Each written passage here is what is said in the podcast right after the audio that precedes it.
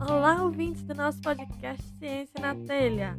Estamos de volta com novos episódios nessa nova temporada. Então vem aí muita conversa boa sobre ciência, sobre pesquisa com nossos iguatuenses ou relacionado aí à nossa região.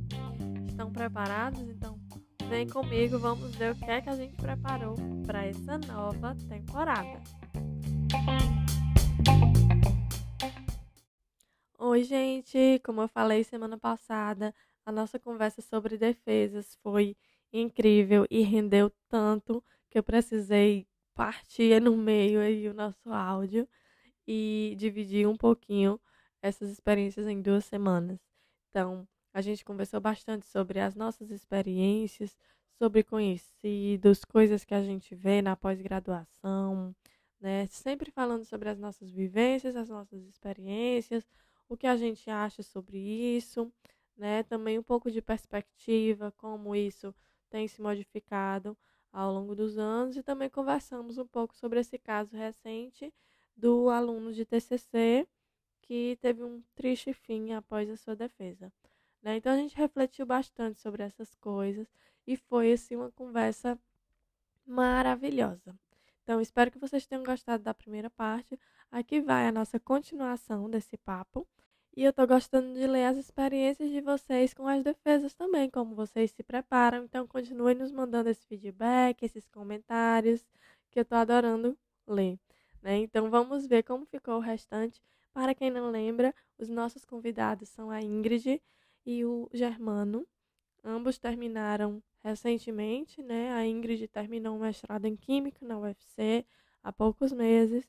O Germano finalizou seu doutorado em Engenharia Química pela UFCG em 2021. Então está bem recente essas experiências, mas eu tenho certeza que se fizesse 10 anos a gente ainda lembraria, porque é um momento muito marcante da nossa vida acadêmica, né? Então, vem com a gente ouvir o restante dessa conversa.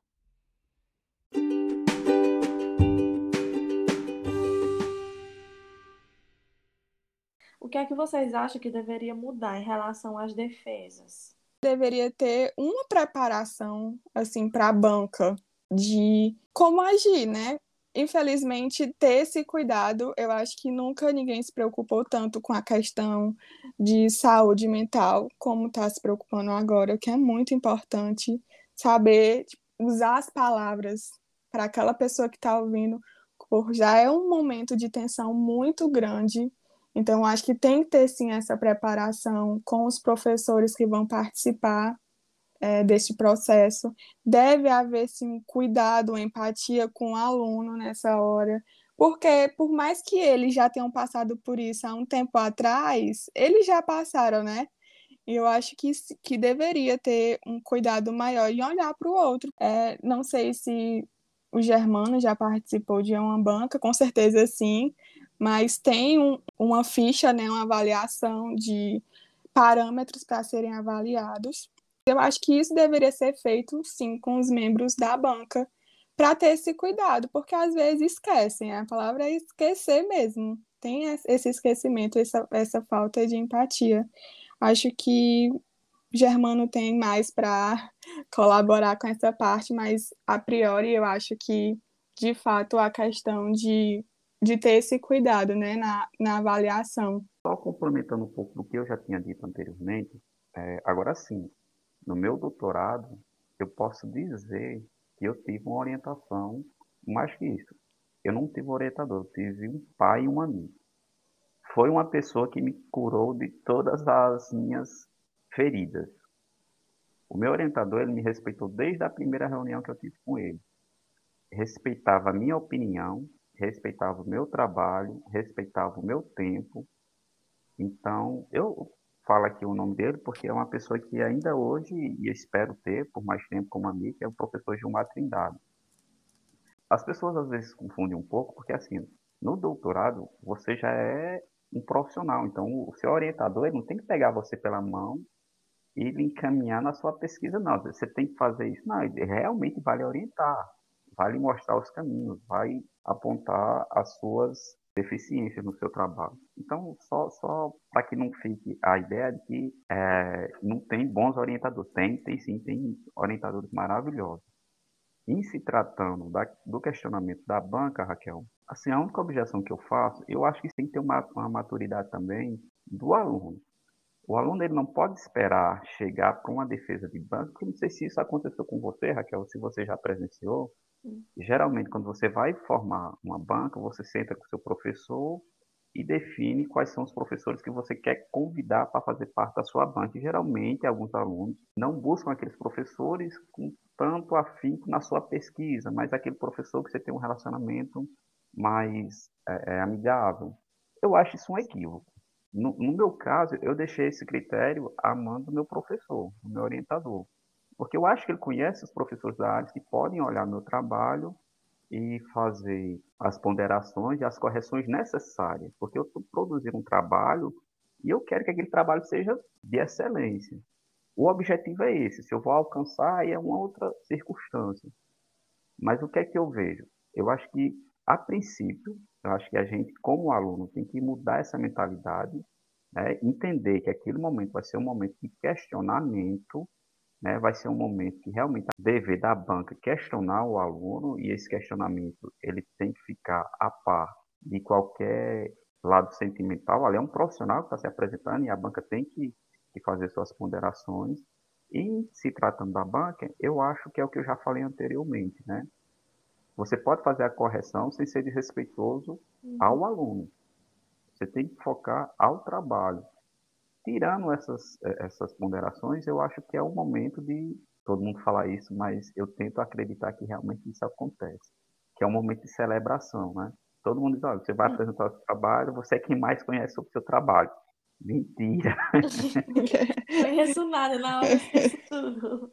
É, então, assim, eu acho que esse, e em se tratando, eu, eu acho, você falou aí, Raquel, que na, na, Inglaterra, se eu não me engano, não existe essa abertura ao público, né? Eu acho que, em se tratando, e a gente está falando aqui de divulgação científica, eu acho que o Brasil, em relação a isso, acho que a gente está tomando a atitude correta. Eu acho que a gente tem que aproximar a faculdade e a pesquisa ao público geral. Né? Então, eu acho que, na verdade, deveria ser, era mais exposto ainda. Eu acho que o aluno tem que perder esse receio de se expor. Uhum. Né? É um momento de correção, corrigir faz parte. Ele tem que entender que se ele tiver a pretensão de, de seguir a carreira acadêmica, faz parte do ritual de um pesquisador é, a correção de seus pares. Né? Uhum. Então, eu, eu acho que fazendo essa ponderação em relação ao respeito ao aluno, eu acho que, que a gente está bem. Acho que tem tanta coisa a ser mudada, não. Eu concordo bastante com o que o Germano falou. Até no UFC tem muito essa política de perguntas na hora da banca a respeito de qual é a sua contribuição, qual é a contribuição da sua pesquisa para com a sociedade. Eles querem linkar muito essa questão do que a gente está fazendo para contribuir com a melhoria da sociedade, e realmente isso é muito importante. E já na questão das críticas que vocês falaram, tem realmente essa questão de como a Raquel falou, tipo, ah, na hora da banca você vai ver, você não quer me ouvir agora, você aprende também, já ouvi histórias assim. E também já vi é, professores participarem de bancas e puxarem no pé do aluno, né, de algo pessoal e não em relação à pesquisa. Eu já passei por algo parecido na minha banca da monografia. Eu fiz um convite à banca, né, como é, o Germano falou, procurar pessoas que vão contribuir com aquele trabalho. Infelizmente, um dos membros não pôde participar. Apareceu outra pessoa para me avaliar que não era bem da área. Então, ela puxou aquelas questões que eu acho que é, não deveriam ter sido puxadas para aquele trabalho, ela poderia ter contribuído de outra forma. Então, por isso eu falo que é interessante ter aquela preparação, né, para a hora da avaliação em si. Mas eu vejo que a geração que vem se formando, ela já tem mais cuidado em relação a isso. Eu acho que os, os novos pesquisadores que vão entrando, os novos professores, se a gente perceber que eles têm bastante cuidado nisso. Não estou dizendo que todos os orientadores e professores que são mais antigos não têm, né? Mas que eu vejo que a, essa geração nova de cientistas que está passando por esse processo tem tido um pouco mais de cuidado e a, até pensando assim na minha experiência internacional. Né? Então, aqui também, os professores que me avaliaram em congressos, sempre que foram fazer alguma correção, sempre muito tendo cuidado para não causar um constrangimento além do que está sendo necessário ali para aquele ponto que precisa ser corrigido ou questionado, né? E é, o, é a formação, né?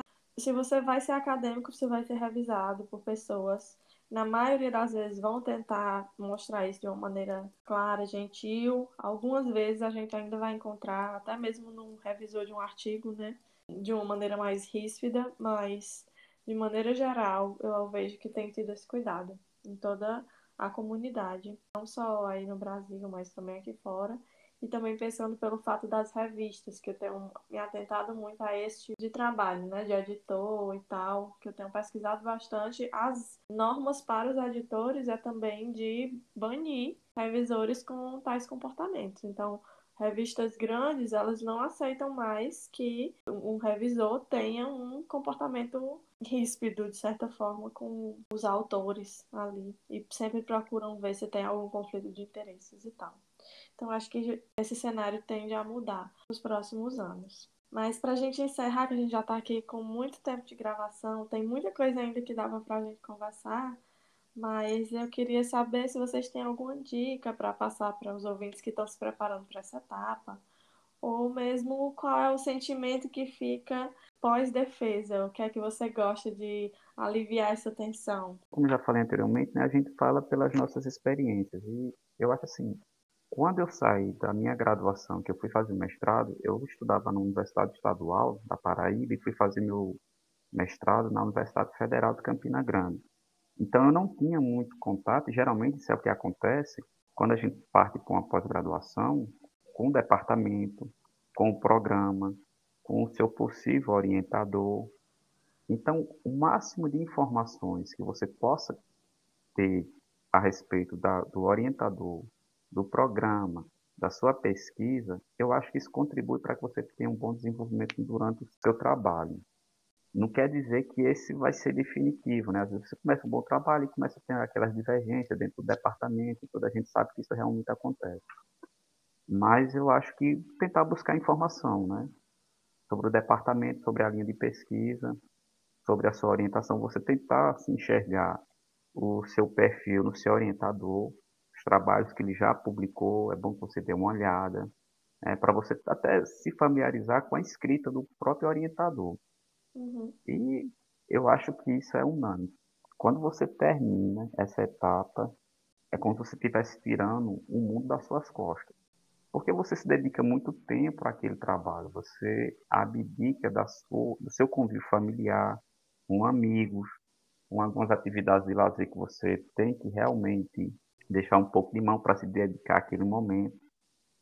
Então, eu diria que se você quer fazer uma pós-graduação, você tem que ter muita certeza ou ter muita vontade de realmente fazer aquilo e entender que vai ter momentos de dificuldade, de idas e vindas, de altos e baixos, mas que é superável, né? E por fim, eu acho que a conclusão é um momento de celebração. Eu lembro que um dia a noite anterior à minha defesa, um amigo meu, que ele é professor da Universidade Federal da Paraíba, ele me ligou. E você já está naquela pilha, querendo tentar dormir, você não consegue. Hum. E parece que por um anjo ele me ligou e conseguiu me, me acalmar. Ele falou comigo por umas duas, três horas. E ele dizia, olha, Germano, você tem que entender que agora é um momento de celebração e tudo. Eu disse, rapaz, esse cara tá falando o quê? Isso aqui, eu não vou conseguir assimilar isso. Não. Isso para mim não é assim, é um momento de tensão. Mas depois que você passa essa etapa, você vê que realmente é um momento que você diz, nossa, eu consegui. Eu não sei se isso aconteceu com você, Raquel, ou, com você, Ingrid, mas às vezes a gente não imagina é, da realidade em que você sai aonde você chega. Eu nunca imaginei, Raquel, sequer fazer uma graduação, porque eu achava algo meio que impossível, né, devido às minhas condições. E aos poucos eu fui galgando meu caminho e consegui. Então, os obstáculos a gente sempre vai ter em qualquer objetivo que a gente vai ter na vida da gente. Mas é superável, é tentar é, é, manter próximo da gente bons colegas, né, uma boa orientação que a gente consegue. Né? São, são dificuldades superáveis e que a gente leva com o tempo com o pé nas costas, né, Raquel? Eu acho que você, Germano, tocou assim pontos muito importantes nessa questão da defesa. Uma frase bem marcante também é que você falou é que você escuta muito, você é a pessoa que mais sabe do seu trabalho. E você ficar ouvindo aquilo ali repetidas vezes te deixa até mais nervoso, né? No caso de algumas pessoas. Uhum. Porque no nervosismo você esquece, você sem querer responde uma pergunta importante de forma incorreta, sabendo a resposta correta só pela questão do nervosismo. É a questão da pós-graduação, até mesmo da graduação, outro ponto importante é como você disse, você tem que querer. E realmente é muito difícil. Várias vezes você também escuta: ah, você faz o quê? Ah, faço mestrado. Mas se você trabalha, você só é. estuda. Então, só quem está passando pela aquela vivência é que sabe dizer que às vezes é muito mais desgastante. Tem gente que vira noites para completar uma demanda, para discutir um resultado, para enviar um artigo ou um trabalho naquele prazo estabelecido. Então, não é a questão do só estuda, né? É pesquisa que às vezes você leva para casa de manhã, de tarde, de noite, de madrugada. É muito desgastante. Então, você tem que mesmo fazer uma pesquisa de onde você vai vir a trabalhar, da linha de pesquisa, se é algo que você quer mesmo, se você tem aquela afinidade com aquela pesquisa, porque muitas vezes você vai gastar a sua hora de lazer, seu final de semana para fechar uma demanda. Então, de fato, é algo que você tem que querer assim com garra mesmo.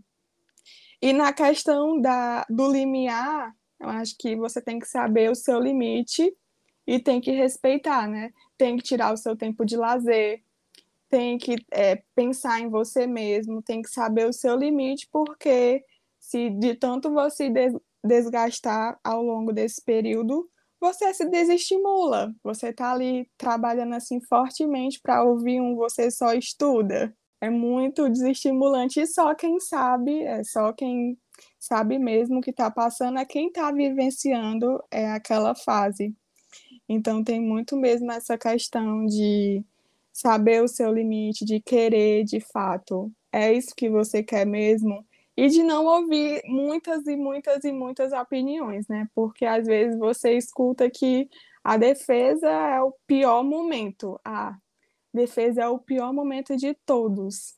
É muito difícil, os professores vão te criticar bastante, às vezes não é assim, tem que saber escolher uma banca que entende daquela área de trabalho que vai, vai ser defendido então, você escuta, sim, mas tem que saber filtrar também. Uhum. Eu acho que depois que você passa da qualificação, já ouvi dizer também que é tipo um ensaio da sua defesa, e realmente é. Você vai muito é, pilhada para qualificar, você passou pelaquilo, você respira aliviado, você já tem uma noção de como vai ser a defesa, né? Apesar de ser outros professores, mas você passou pelaquela experiência. Então tem todas essas questões que você falou que de fato são, são veríssimas, viu? Para mim, eu também concordo, e eu sempre disse, já que a gente já citou até a Maísa aqui no início do episódio, quando ela estava fazendo as provas para o doutorado, eu disse a ela, olha, se estiver pensando em fazer doutorado, só para você ter ganhar mais num concurso no futuro, não faça, porque não vale a pena. Então, eu digo para todo mundo, não, não vai fazer a pós-graduação porque você vai ganhar mais no futuro. Não vale a pena. Faça realmente porque você se interessa pela pesquisa. Porque vem dificuldades. No meu caso, acho que o doutorado foi o período mais difícil de todos. Aconteceu de tudo, de tudo no meu doutorado. Problemas pessoais, a problemas na pesquisa que não tinham acontecido no mestrado antes, né? Mas, enfim, se não fosse porque eu realmente gosto da pesquisa, porque eu me interessava por aquela área, eu não teria continuado. Acho que isso também é muito crítico na hora de passar pelas dificuldades. E sobre a defesa, o que eu diria é que eu acho que você tem que encontrar um meio termo. Nem tratar como simples demais, de modo que você não dá atenção de jeito nenhum. Acho que isso não é bom. Mas que também não precisa se dedicar demais, sabe? Então eu, eu sou muito assim, eu, eu sou muito insegura comigo mesma. Mas até para a defesa, eu fico estudando tanto que eu não tenho mais o que estudar que eu já estudei tanta coisa para a qualificação, durante a escrita da tese, durante os dias da defesa, que assim, no dia anterior já não tenho mais nada o que estudar. Então, também tentar encontrar esse meio termo, para nem ser de mais nem de menos, que a banca também consegue perceber. Quando você está ali, né, que você teve uma, um, um mínimo de preparação, que você se importou. Eu acho que se importar um pouco com o trabalho já mostra como você se dedicou durante o resto do tempo. O pessoal geralmente fala que a qualificação é o momento de maior tensão. Na minha defesa, Raquel, por incrível que pareça, eu me senti mais à vontade na minha qualificação porque na minha defesa foi uma paulada tão grande, assim, na questão dos questionamentos. E é porque quando eu fiz a, a minha qualificação, eu já estava com acho que uns 80% do meu trabalho já concluído, né? Então, assim, cada momento é um momento. Você tem que estar preparado para aquela situação, mas tenha em mente que 100% você nunca vai estar. Porque o pesquisador ele nunca pode ter a pretensão de uhum. achar que ele está preparado. Ele está em preparação. Preparado, acho que nós, como seres humanos, nunca vamos estar. A gente está em um processo de transição e de sempre estar em, em constante aperfeiçoamento. Então, eu acho que a gente tinha que tirar, Raquel, a ideia. É, eu sei que é difícil, e eu sei que isso não pode ser até utopia, mas que o sofrimento acadêmico é normal. Você não pode fazer um mestrado, um doutorado e ter como consequência alguns distúrbios que a gente sabe que tem de insônia, de insegurança, de taquicardíaco, do isolamento familiar, de amigos e tudo. Isso geralmente, eu acho que você, Raquel, talvez possa dar até uma contribuição maior, porque você teve essa experiência de, de fazer parte do seu doutorado fora. Pelo menos as pessoas com quem eu tive contato que fizeram, disse que não existe essa pressão toda que aqui é submetida a nós, acadêmicos e, pesquisadores do, do ensino superior é como você falou, Raquel, eu acho que, que muitas pessoas estão tá saindo da graduação e ingressando para o mestrado e o doutorado por falta de opção de inserção no mercado de trabalho. Uhum. Então, o cara vê ali como uma possibilidade de qualificação, até como uma renda, entrar no mestrado ou no doutorado. Eu acho que isso é uma coisa que tem que ser muito pensada, porque vai ser um período de dedicação mínima de um mestrado de dois anos e um doutorado quatro anos que você vai assumir a responsabilidade com isso. Então eu acho que é realmente se pensar, né? Quando tu falava aí, eu lembrei uma outra coisa também que eu queria acrescentar. Acho que uma última dica minha é também ter respeito pela banca. A banca, eu acho que tem que ter respeito pelo aluno, mas o aluno também tem que ter respeito pela banca, porque também a humildade, né? Que sempre aquelas pessoas que estão ali, elas estão lá tanto tempo mais na pesquisa, elas uhum. estão se deparando, sei lá, com alguns erros comuns, com algumas coisas, e a gente já viu, quando estava no meu mestrado, a gente teve um exemplo desses na faculdade, que o aluno, ele achou que ele era melhor do que, inclusive, qualquer pessoa da banca. E aí, na hora de responder qualquer comentário da banca, ele tava, ele que estava humilhando a banca. Acabou que ele foi reprovado né? Então, o briga dos egos aconteceu aí. Mas responder também com respeito, né? Com humildade, é, tentar algumas vezes alguns questionamentos a gente realmente escuta na hora, mas a gente sabe que não vai acrescentar no seu trabalho, mas que né, tem, um, tem um pouco mais de respeito com as pessoas que estão também ali, tiraram um tempo para ali avaliar e Exatamente. estarem ali, que às vezes nem estão com uma postura de se sentirem superiores a você. E aí, quando você vem de lá para cá, pode gerar aí uma, uma bomba, né? Um incêndio. E muitas vezes os próprios avaliadores é, se referem a sugestões, né? Tipo, não é questão de você tem que mudar isso. Eu sugiro que você faça assim, porque era uma contribuição maior para o teu trabalho. E muitas vezes as pessoas também não escutam, né? Realmente se acham superior, como você falou. Quando eu fui fazer minha defesa, eu acho que é importante a gente falar, como último momento, é que todo aluno ele é apaixonado pelo seu texto. E quando a gente é apaixonado por algo, a gente não gosta de ouvir muitas críticas, né? Uhum. Então é o que Raquel falou. Você tem que ter a humildade de saber que naquele momento que você está apresentando seu trabalho, as críticas elas podem e devem ser feitas e você tem que saber absorver aquele momento e ter a humildade de entender que aquelas pessoas, aquela banca, são pessoas que se dedicaram uma vida toda a estudar, na maioria das vezes, o assunto que você tiver, teve a responsabilidade de escolher a banca que seja pertinente ao seu trabalho e que eles sabem realmente mais que você. Por isso que quando alguém fala assim, olha, você sabe o seu trabalho mais que eu, isso não é verdade.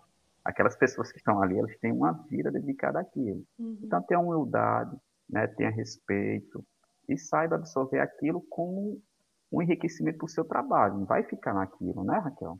Isso.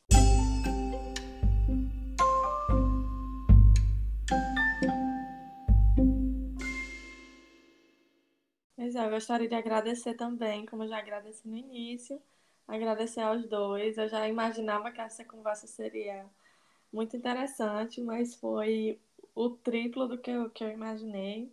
É, eu adorei, eu adoro quando a, a, a, gravação ela flui tanto assim, que a gente já tem aqui muitos minutos, inclusive.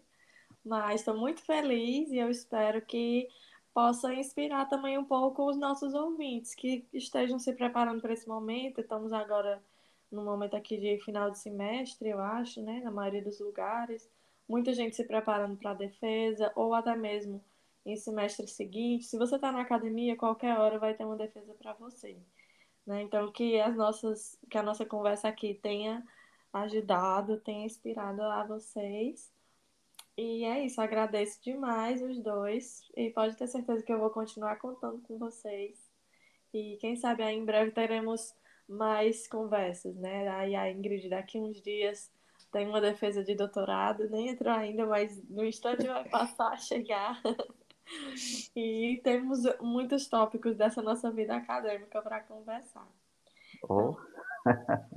Obrigada, que continue em contato com a gente e é isso. Só agradecer ao convite. É muito legal para a gente falar de um assunto que a gente acabou de passar e de ouvir também do, dos colegas é, que passaram pelo mesmo percurso e teve experiências diferentes, né? Então, agradeço é, o convite e me colocar à disposição para contribuir sempre que você precisar e dizer que foi um prazer participar um prazer conhecer o Germano. É muito legal ouvir relatos diferentes do que a gente passou, né? Bom, eu vou deixar aqui minhas considerações finais, Raquel. É, mais uma vez, lhe agradecer né, o convite. Prazer, Ingrid, em me conhecer é, ver que você é uma química também, né? E que está aí galgando seu, seu, seu caminho. E, Raquel, deixar também externado aqui a você meu agradecimento e me colocar à disposição. Sempre que você tiver e eu puder contribuir com o seu trabalho, que eu falo mais uma vez, é relevante. Um abraço, Raquel, um abraço, Ingrid, e até uma próxima.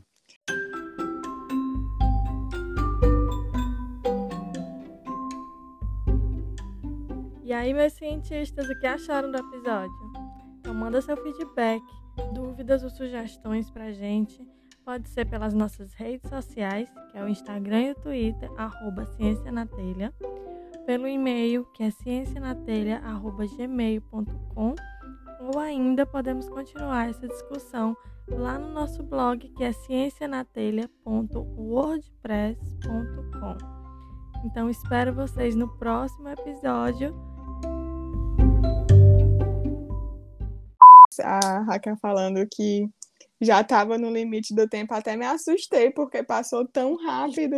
É e tem, tinha tanta pergunta aqui ainda para a gente conversar, e você, a gente nem sente, né? Conversando um assunto assim, tão importante, tão que faz fez parte, né, no nosso ciclo, que a gente nem se isso aconteceu com vocês, mas eu acho que quando a gente vai falando essas coisas, é meio que um. Você vai descarregando também algumas tensões que você acha que já tinha se libertado delas, né? Você uhum. vê e vê que não foi só você que passou por isso e que é, é, faz parte, que não deveria, nem em todos os casos, mas que faz parte e que é a vida que segue. Depois que passou, você segue sua vida e acabou. É verdade. E, tão, e é, são histórias similares e ao mesmo tempo tão distintas, né? Eu digo que, assim, no meu caso, eu fiz graduação e mestrado numa única universidade, na minha cidade. A Raquel já está até fora do Brasil com essa experiência dela. Você, Germano, você contou que fez é, em duas universidades diferentes, então são Sim. histórias bem similares, mas ao mesmo tempo bastante distintas, né?